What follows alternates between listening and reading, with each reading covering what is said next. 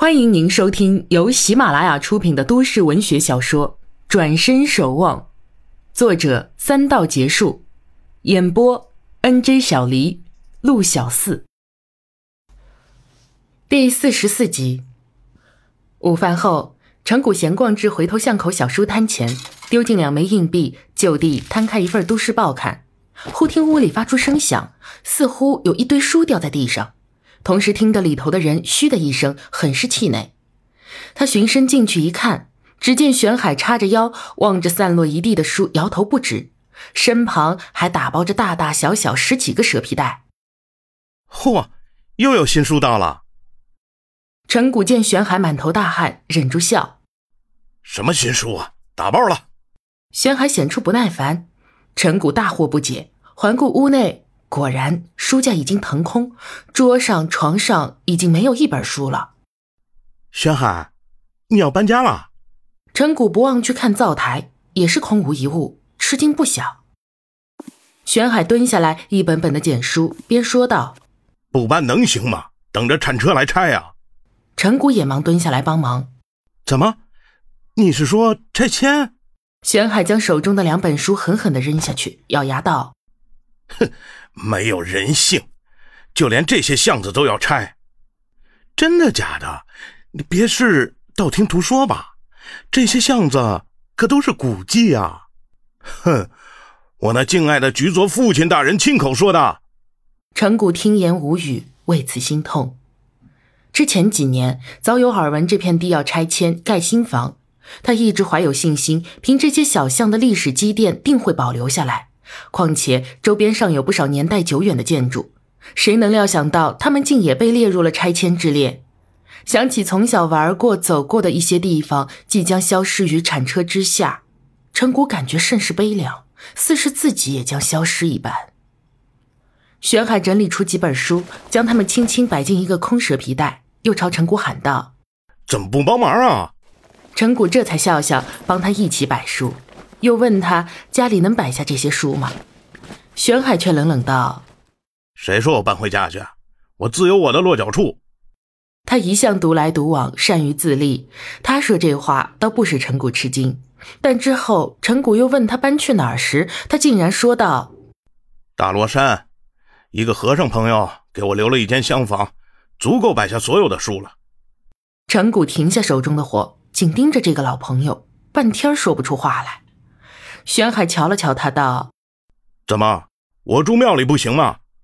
这跟我住这儿有什么区别？”啊陈谷突感落寞，老朋友归隐丛林，熟悉的风景也即将消失，曾经的精神寄托将不知往何处去。这时，外头有人喊：“有人吗？”玄海头也不抬，喊道：“进来吧。”进来两个壮小伙，瞧着屋里的打包袋，其中一个问：“这里面都是书？”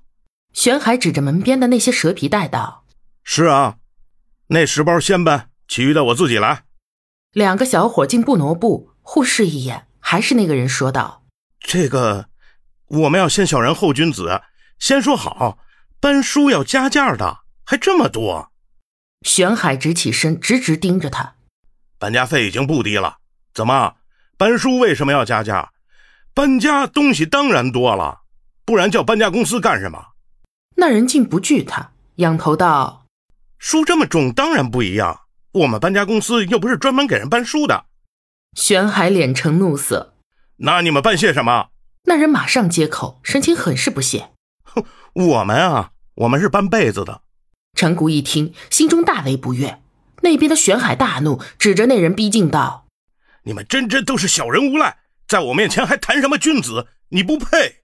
那两人一震。马上又握起拳头，玄海丝毫不退惧，逼近一步喝道：“想打架是吧？来啊！”这一声中气十足，震人耳膜。陈谷见他动了真气，怕惹出事来，忙健步挡在双方中间，眼睛看着那两个搬运工，肃然道：“如果你们规规矩矩的来搬家，就好好的搬；如果是敲诈勒索，就休怪我们不客气。”陈谷比那俩人要高出半个头。加上身形健壮，目光炯炯，言语凿凿，他这么在两人面前一站，便把两人给镇住。那两个人本只是为了敲诈点钱财，心虚着呢，见眼前这青年不动声色地发出警告，立时全身发毛，露出畏缩的本相。宣海鄙夷道：“哼，这些小人不配动我的书，都给我滚！慢一秒钟就打断你们的腿！”两人一听，慌了神，不敢多做停留，转身便跑，跳上车，一溜烟开走了。陈谷凄然道：“哎，连搬家都要受气，不知道有多少人敢怒不敢言呢？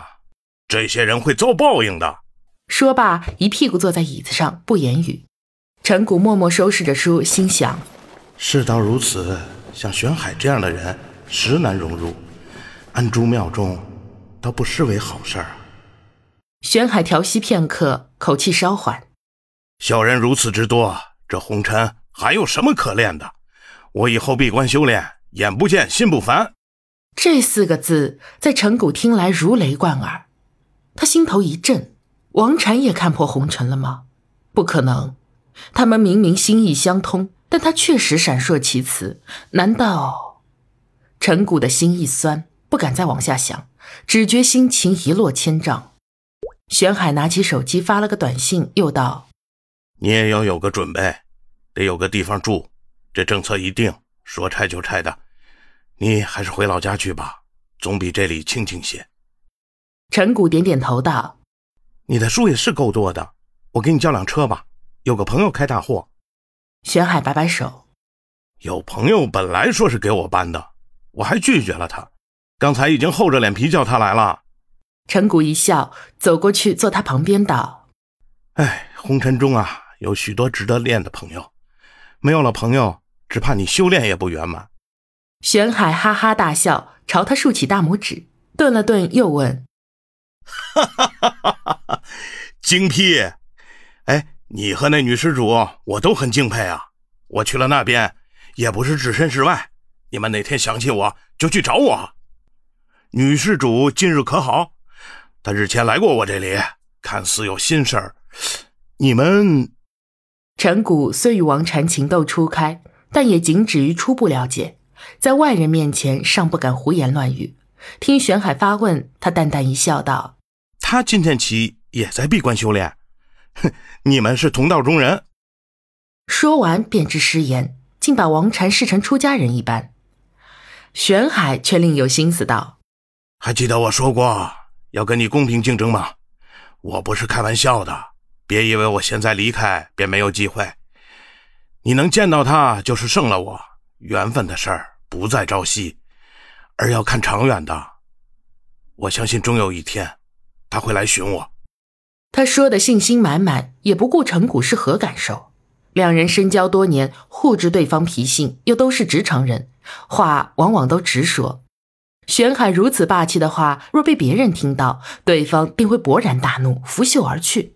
偏偏正是陈谷，他仅仅在思考缘分的事儿不在朝夕的意味，而对玄海其他的话语和神情语气丝毫不在意。